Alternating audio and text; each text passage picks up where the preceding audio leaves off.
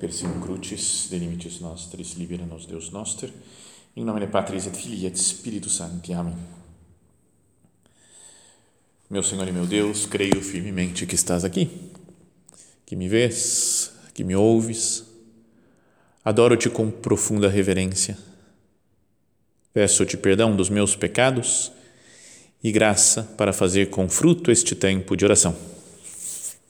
Minha Mãe Imaculada, são José, meu Pai e Senhor, meu anjo da guarda, intercedei por mim.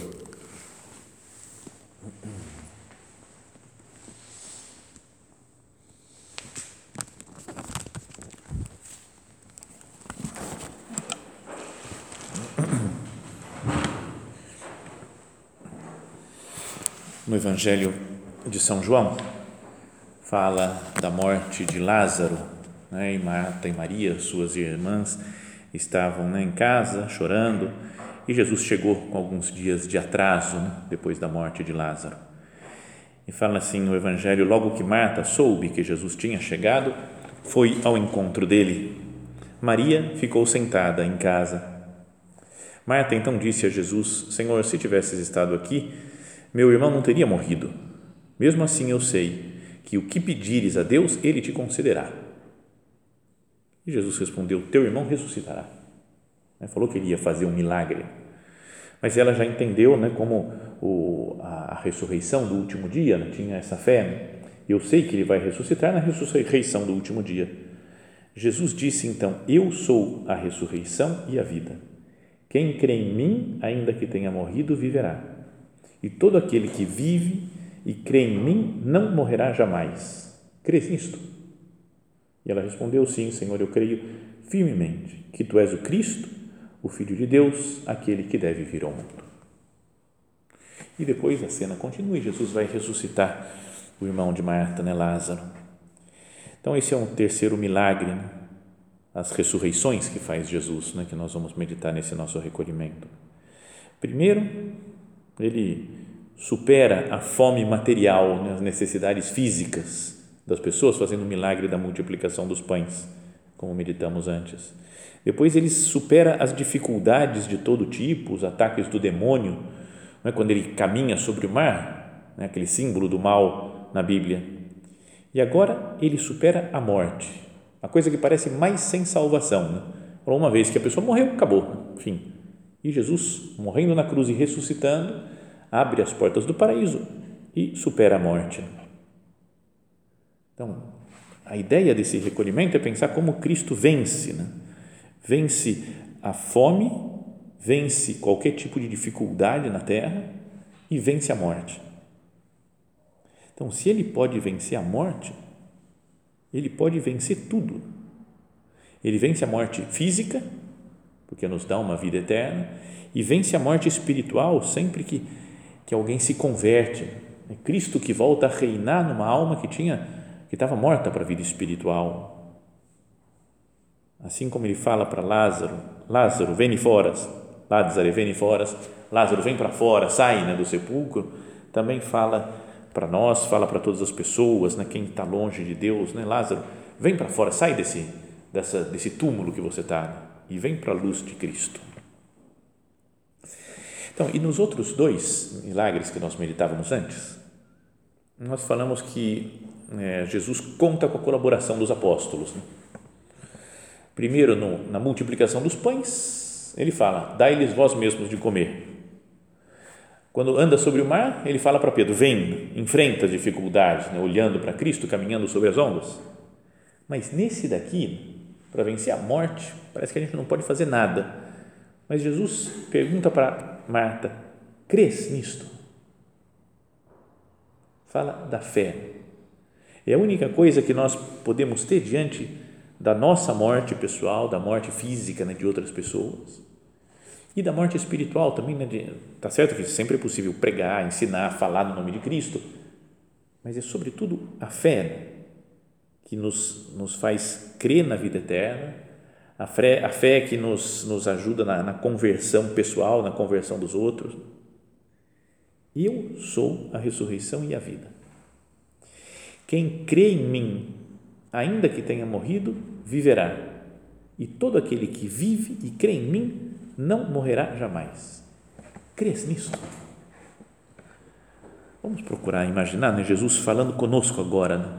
essas mesmas palavras. Quando parece que algo não tem solução, né? quando parece que a morte de alguém né, nos causou um especial impacto, nos fez sofrer de uma maneira especial, ou quando consideramos a nossa morte como algo real que vai acontecer para cada um de nós, eu sei que Jesus é a ressurreição e a vida, que quem crê nele, ainda que tenha morrido, viverá.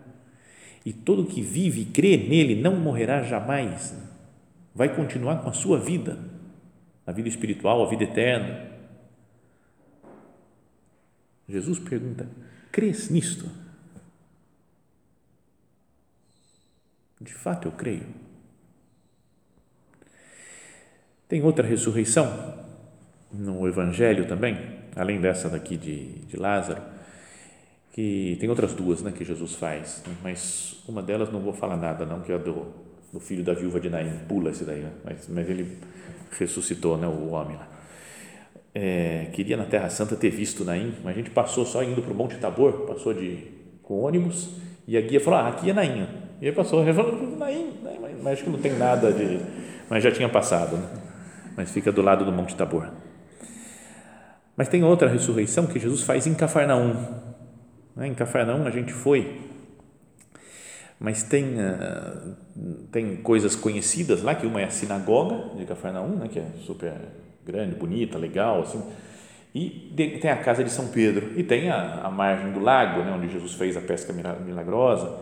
Mas depois o resto é um monte de ruínas que você não sabe o que, que é, né? um monte de casas que moravam várias pessoas juntas às vezes. Né? Tem umas um, pedaços de muralhas, né, de, de, muros. Mas dá vontade, né, de, é que a gente passou rapidinho, né? tudo é rápido lá, né?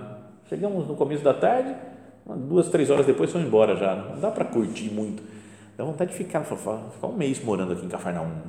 Não tem muito o que fazer lá porque é só ruínas, né? Então tem que. Mas, mas já pensou se ficar andando e falar: onde foi será que Jesus ressuscitou a filha do Jairo, né? que era um dos chefes da sinagoga? Talvez tenha encontrado, saiu da sinagoga junto com Jesus. Que caminho que ele fez aqui por essas ruas de Cafarnaum até ir lá na casa dele? Né? E aí no meio do caminho vem a mulher em Mocoíça. E Jesus, que, que ponto que foi que ela encostou em Jesus, Jesus parou, falou: Quem me tocou? Né? Deve ser legal fazer uma oração lá, fica imaginando, acho que foi aqui, né? Não, não, acho que foi nesse outro lugar, né? Fica rodando por Cafarnaum. Um dia talvez, acho que não, mas ia ser legal, né? Fazer isso, né? Mas não, não sei se vai dar certo, não. Né? É, já pedi para ficar um tempo em Jerusalém, uns três anos só estudando, contemplando, mas acho que não, não vão deixar, né? não vai rolar esse negócio. Né? Bom, mas então, imagina, vamos imaginar nessa cena, saindo da sinagoga, vem o Jairo, um dos chefes, né, dos homens importantes lá da sinagoga, da, da cidade de Cafarnaum, e fala para Jesus, né, sofrendo que sua filha está morrendo. E Jesus fala, eu vou para lá para curar. E vai caminhando com os discípulos, o Jairo junto com Jesus e uma multidão, né, todo mundo que queria ver Jesus, que queria ouvir, ver o milagre talvez que Jesus ia fazer. E fala: estava aí uma mulher que havia 12 anos sofria de hemorragias e tinha aparecido muito nas mãos de muitos médicos, tinha gastado tudo que possuía, e, em vez de melhorar, piorava cada vez mais. Tinha ouvido falar de Jesus. Aproximou-se na multidão por detrás e tocou-lhe no manto e dizia: Se eu conseguir tocar na roupa dele, ficarei curada. Imagina que caminho que ela fez, né? Como é que procuremos entrar na cena do Evangelho? Como que foi? Como que ela foi chegando perto de Jesus? Se tinha uma multidão, né? ela foi pedindo licença mas com aquele peso, né? porque ela falou: eu estou impura, e se eu tocar em alguém, eu deixo todo mundo impuro, então acho que devia ter medo até de encostar nas outras pessoas. Será que deu a volta no quarteirão? Não imagina, às vezes ela dando a volta no quarteirão, para pegar Jesus lá na frente, ela assim, correu mais que todo mundo para encontrar Jesus, não ter que atravessar o povo. E imediatamente a hemorragia estancou e a mulher sentiu dentro de si que estava curada da doença. E Jesus para, fala quem tocou em mim, nas minhas roupas, o povo se queixa, né? os apóstolos, falam, todo mundo tocando, eu como assim quem tocou? E ele fica olhando até que ela sai tremendo de medo ao saber que lhe havia acontecido, veio e caiu-lhe aos pés de Jesus e contou toda a verdade. Jesus então disse à mulher: Filha, a tua fé te salvou. Vai em paz e fica livre da tua doença. O que nós falávamos antes né, da Marta, Jesus só perguntou para ela: crês nisto? Você crê? Você tem fé que eu posso ressuscitar o teu filho, teu irmão Lázaro? E aqui também para essa mulher, né, que era a hemorroíça, ele fala: a tua fé te salvou. Enquanto ainda estava falando, chegaram alguns da casa do chefe da sinagoga dizendo: Tua filha morreu, por que ainda incomodas o mestre? É do pessoal mais bruto que tem no evangelho, né, esses daqui, né? Para falar uma frase assim, fala: Ó, tua filha morreu, por que, que você ainda vai ficar incomodando? Você ainda toma uma bronca, parece, né? O, pobre do Jairo, né? Mas Jesus ouviu a notícia e disse ao chefe da sinagoga: Não tenhas medo, crê somente. Está vendo? A mesma coisa que Jesus pede na fé. Para Marta, falou, crês nisto. Para a mulher hemorroíça, tua fé te salvou.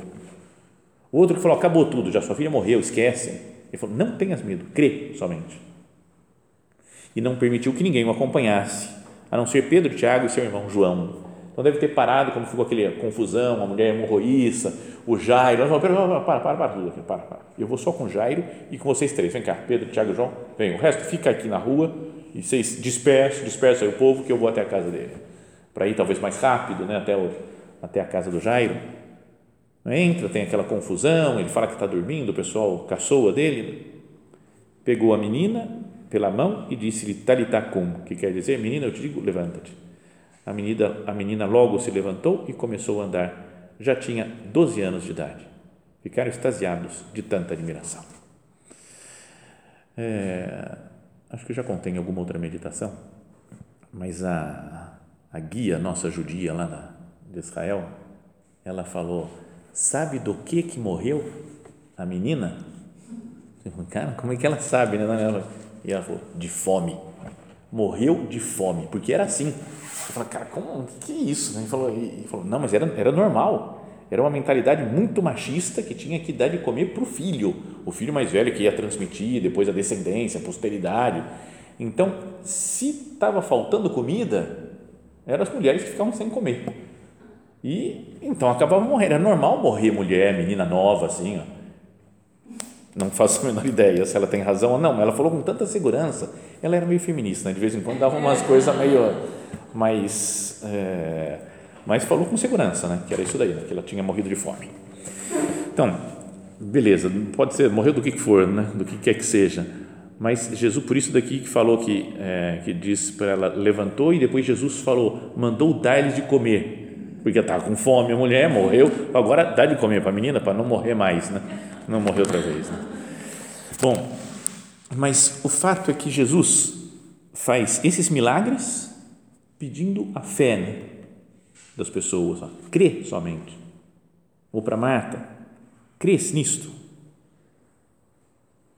Tua fé te salvou, não temas, crê somente, crês nisto.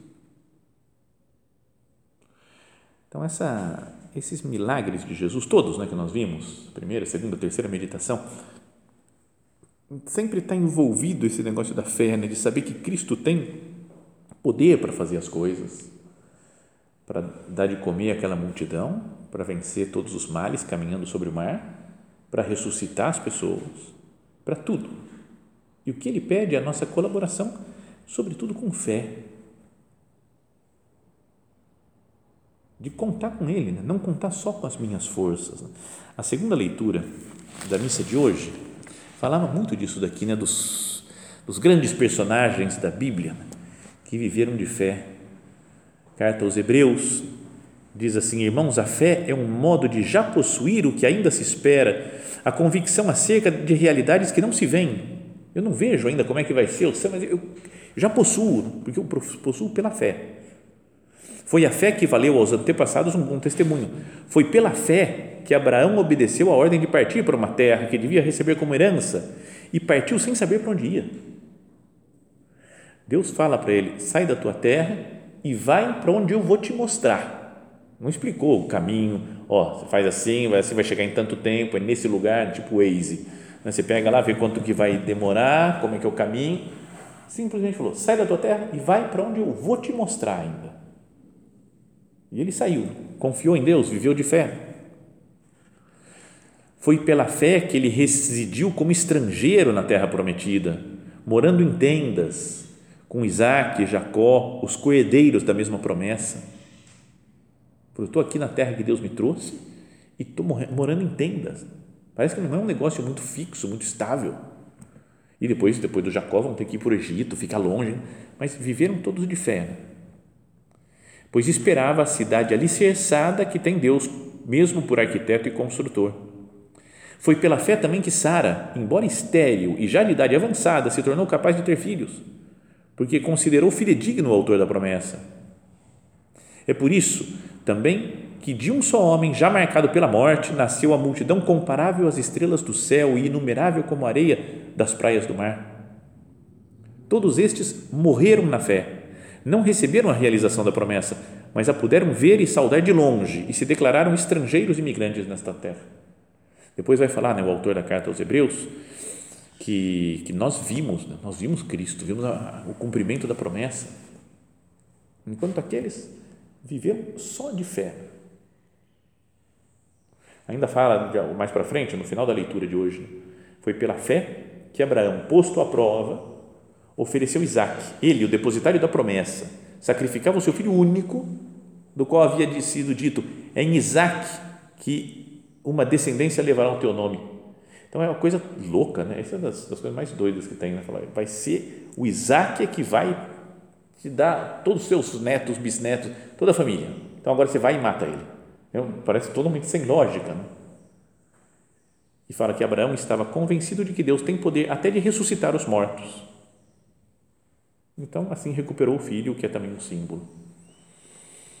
Sabia? É como se perguntasse lá para Marta, eu sou a ressurreição e a vida. Crês nisto? O Abraão fala, eu creio. Tanto que eu fui lá para matar o Isaac, porque eu sei que você pode ressuscitar os mortos. Para o Jairo, não temas, crê somente. E o Abraão fala, eu, eu creio, tranquilo. Você vai ressuscitar, você prometeu, você não vai me enganar. Então, pensemos então na nossa vida. Né? Nós, pode-se dizer que nós vivemos de fé mesmo? A fé é o que guia a minha vida. Eu sei que Deus está comigo em todas as decisões que eu tenho que tomar. Para todos os milagres, é isso que Jesus pede. Crê somente. Seja feito de acordo com a tua fé. Eu, quando peço, peço porque falar, não, vamos pedir, né? então tem que pedir, né? vou rezar por você, tá bom, vou rezar, mas não, nem, não, acho que dá na mesma se eu rezar ou não rezar. Só vou rezar porque falei que ia rezar, né? então, então rezo. Ou eu acredito mesmo. Acho que tem um perigo, né? Para nós, assim, né? Para a gente que procura viver, né? Até o espírito da obra, né? procura santidade, então, que a gente pode viver de práticas de espiritualidade. Né? Tem que fazer leitura, faço leitura. Tem que ler o Evangelho, ler. Tem que fazer oração, tem que rezar o terço eu vou fazendo as coisas, vou cumprindo as coisas, mas sem deixar que esse relacionamento com Deus afete mesmo nossa, as nossas decisões na, diante da vida. Eu estou decidindo as coisas com olhos de fé, né, com um pensamento de fé. Ou o que, que move a minha vida? São as é só a inteligência. Isso daí me faz pensar, às vezes, que um ateu, no nosso lugar, decidiria da mesma maneira. Tudo bem que tem coisas que poderia decidir, né? Que cor que nós vamos pintar essa parede? Um ateu ou um cristão pode decidir a mesma coisa, não tem? Mas outras coisas, né, de mais da, da vida espiritual, do, do apostolado, de sonhar com o futuro, não, a gente não pode pensar igual, igual, igual, né? Aos pagãos, aos ateus, em tudo. Quanto que a fé influencia a minha vida e as minhas decisões? Não é? Se a gente vai vendo os milagres, falamos dos milagres de Jesus aqui, né, nesse recolhimento. Se a gente vai vendo os milagres que Jesus faz no Evangelho, se depois a gente vê os milagres que aparecem na vida dos santos, Não é que tem uns que são super legais, né? legal de contar. Ontem, um cara que eu conheci, num almoço, apareceu e falou: Padre, eu sou é, Melquita e o senhor conhece o São Charbel? Eu falei: ah, Conheço de nome, sim, já ouvi falar dele. É o maior taumaturgo da história da igreja, o que mais fez milagres da história da igreja. Pô, tem uma vontade de ler a história do São Charbel, né? Que milagre que ele fez, né? Como é que é a história, né? Então, a gente fica empolgado às vezes de ver histórias de milagres de santos, sei lá, aparições de Nossa Senhora, as coisas que Nossa Senhora falou em Fátima, e as promessas, os segredos de Nossa Senhora, gente, sei lá, as revelações que faz, e depois as outras aparições em La Salette, em Lourdes, em Garabandal, e como é que chama? Tem uma Akita no Japão, tem um monte de. Você fala, nossa, vamos juntar isso daqui, que ela falou aqui, que falou. Os milagres na história da obra, as coisas do nosso Padre, tudo que aconteceu de milagres mesmo, mesmo nosso Padre querendo esconder, né? nos primeiros centros e tudo, você fala, cara, isso daí é coisa, é coisa de Deus, claramente coisa de Deus. Em toda a Sagrada Escritura, a gente às vezes gosta né, de contar isso, curtimos essas histórias, às vezes por curiosidade, mas sem que mude muito nossa maneira de agir depois. Né? Sabe, quase como se fosse um conto de fadas. Né? Não é a história da Branca de Neve, né? Você fala, nossa, Branca de Neve, legal, né? Mas não tem sete anões, maçã que morre, não sei o quê, príncipe encantado. Não tem, ah, isso é conto de fadas, né? Pode ser que às vezes a gente ouça essas histórias, ah, isso daí aconteceu, né? Para o pessoal lá assim, mas é quase, quase perto de um conto de fadas, né? Era uma vez um santo chamado São Charbel. E ele fala, sei lá, né? E a gente é, fica num mundo de, sei lá, que não, não influencia a minha decisão agora de atuar, né? Senhor, o que, eu tenho que fazer da minha vida? Em cada decisão, perguntar a vontade de Deus. Eu sei que você está guiando as coisas, Jesus. É de verdade isso na minha vida. Como Jesus pergunta agora para nós, né, como fez para Santa Marta, crês nisso? Você crê mesmo que eu posso fazer? Lembra com aquele outro homem no Evangelho que tinha o filho lunático lá assim, né, que estava possuído por um demônio que jogava fogo na água. Né? Senhor, eu creio, mas ajuda a minha incredulidade, ajuda a minha falta de fé. Às vezes, de vez em quando, dou uma falhada na fé. Acho que as coisas têm que ser decididas mesmo só né, organizando, né, pensando, trabalhando. É certo que é preciso fazer isso, mas tem espaço para a fé na minha vida? Eu acho que às vezes é, é quase assustador como nós podemos ter duas vidas. Né? Uma de formação que a gente tem, círculos, e leituras, e, e conhecer histórias, e orações, e tudo. E depois a segunda que é a prática, que eu penso como todo mundo pensa. Né? E atuo como todo mundo atua. Faço porque todo mundo falou que é para fazer assim atuo uniformemente com todo mundo, com toda a cultura, com toda a sociedade, em todas as coisas. Em algumas é natural né, que a gente pensa e é assim, vou fazer assim. Mas todo mundo diz tal coisa, ah, então deve ser tal coisa. E não deixo que a fé influencie no meu pensamento, no meu raciocínio, nas minhas decisões. Né? O que, que deveria mudar em mim na minha vida para eu viver de fé. Não só para eu ter fé, né? falar, ah, eu sei como é que são as coisas, conheço a doutrina, dou aulas de doutrina. Acredito mesmo, né? não é que tenha que a gente está fazendo uma, uma, sei, uma falsidade aqui, né? enganando os outros. Não, a gente acredita mesmo, tem fé. Né? Mas é que, às vezes, o passar da teoria para a prática, a fé dá uma falhada. Né? Mesmo a gente acabando de pregar um negócio, né, de falar uma coisa, depois fica com medo. De, né? eu, eu tenho medo, sério, de pregar meditação aqui, fala, Deus está conosco em tudo, Ele nos protege sempre. E aí saio na rua com medo de, e se fizer isso daqui, se acontecer isso, e se me falarem aquele negócio, se, é uma vida meio esquizofrênica, né? rapidamente, assim, uma mudança rápida. Acaba de falar uma coisa e depois penso outra coisa. Né? Não é? Não tem alguma coisa estranha, né? A minha fé é viva. Ou Jesus tem que ressuscitar minha fé morta. Assim como ressuscitou Lázaro, o filho, o filho da viúva lá de Naim, o filho, a filha do Jairo.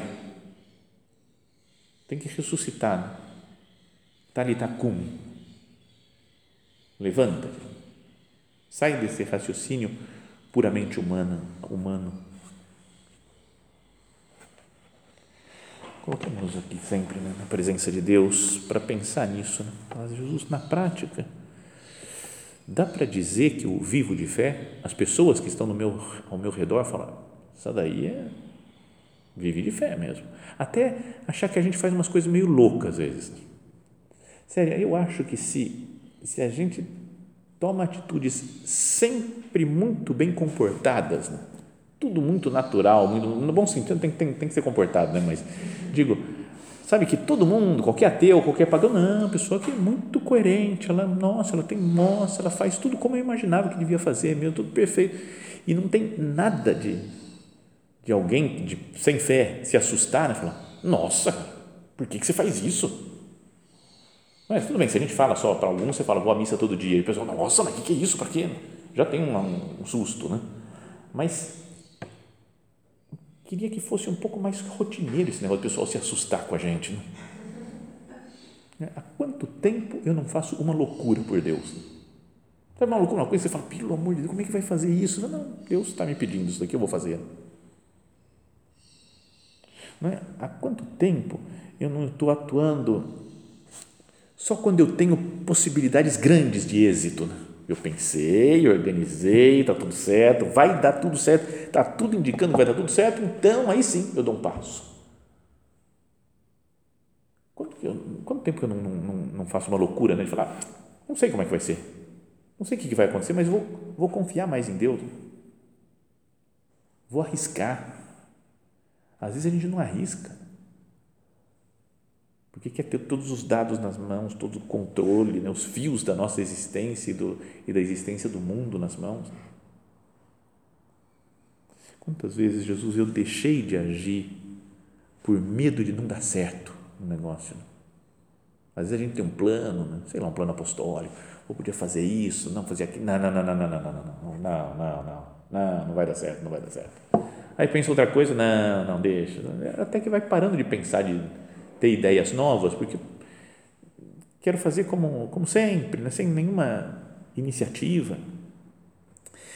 Eu acho muito legal aquela frase né, que dizem do nosso padre, para o Dom José Luiz Musques, quando foi começar o trabalho da obra nos Estados Unidos. E falou, é mais ou menos assim, né, na ideia, é, ele falou assim, ó, é melhor errar em duas coisas, uma ou duas coisas, e ter que voltar atrás e pedir perdão, falou, fiz besteira, do que deixar de fazer outras 98 por medo de errar. E a gente pode ficar assim, falando, não, não vou arriscar, né? porque pode dar errado. Aí todo mundo vai falar, é, avisei, avisei. Você fala, não, então para não passar essa vergonha, não faço nada, né? deixa quieto. E a gente vai ficando encolhido, vai ficando com, vivendo sem fé, vai pensando só humanamente, vou fazendo as coisas como todo mundo faz e por que todo mundo faz. Será que o, o Jairo, se ele pensasse sem fé, ele levaria Jesus para sua casa? Fala, sua filha morreu, para quem incomodar o mestre? E Jesus fala, não tenhas medo, creia somente. Fala, não, não, Jesus, Jesus, vamos ser, vamos ser razoável, né? Se ela já morreu, acabou. Não adianta, nem adianta ir lá mais, porque já morreu. O médico estava lá e falou, deu atestado de óbito já para ela, acabou, morreu. Esquece, tem que aceitar, tem que aceitar que ela morreu. Se ele não fizesse uma coisa louca, ele falar, eu acredito, Jesus vai ressuscitar. Os outros podiam falar, como ressuscitar? O que é isso? Mas ele entrou na loucura né, de Deus. Deus pede que a gente faça de vez em quando alguma loucura por ele. Bom, vamos terminar né, o nosso recolhimento.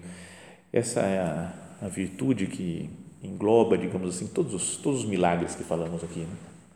Tanto de distribuir pão para os outros, caminhar sobre o mar, né? o São Pedro, lá Jesus falou para ele, homem de pouca fé, por que duvidaste? Não é esse daqui de ressuscitar, crês nisso, não tenhas medo, crê somente. A fé poderia mudar muita coisa na nossa vida e Jesus poderia realizar muitos milagres na nossa existência se nós vivêssemos mais de fé. Nossa Senhora é mestra disso também. Né? Ela acreditou num grande milagre também. Você vai ser virgem permanecer virgem e vai ter um filho.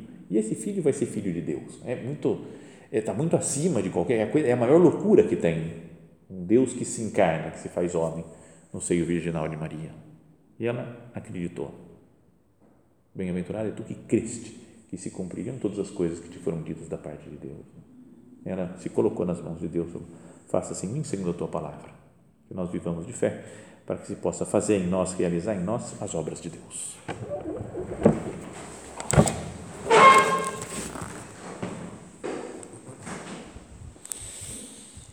Dou-te graças, meu Deus, pelos bons propósitos, afetos e inspirações que me comunicaste nesta meditação. Peço-te ajuda para os pôr em prática. Minha Mãe Imaculada, São José, meu Pai e Senhor, meu anjo da guarda, intercedei por mim.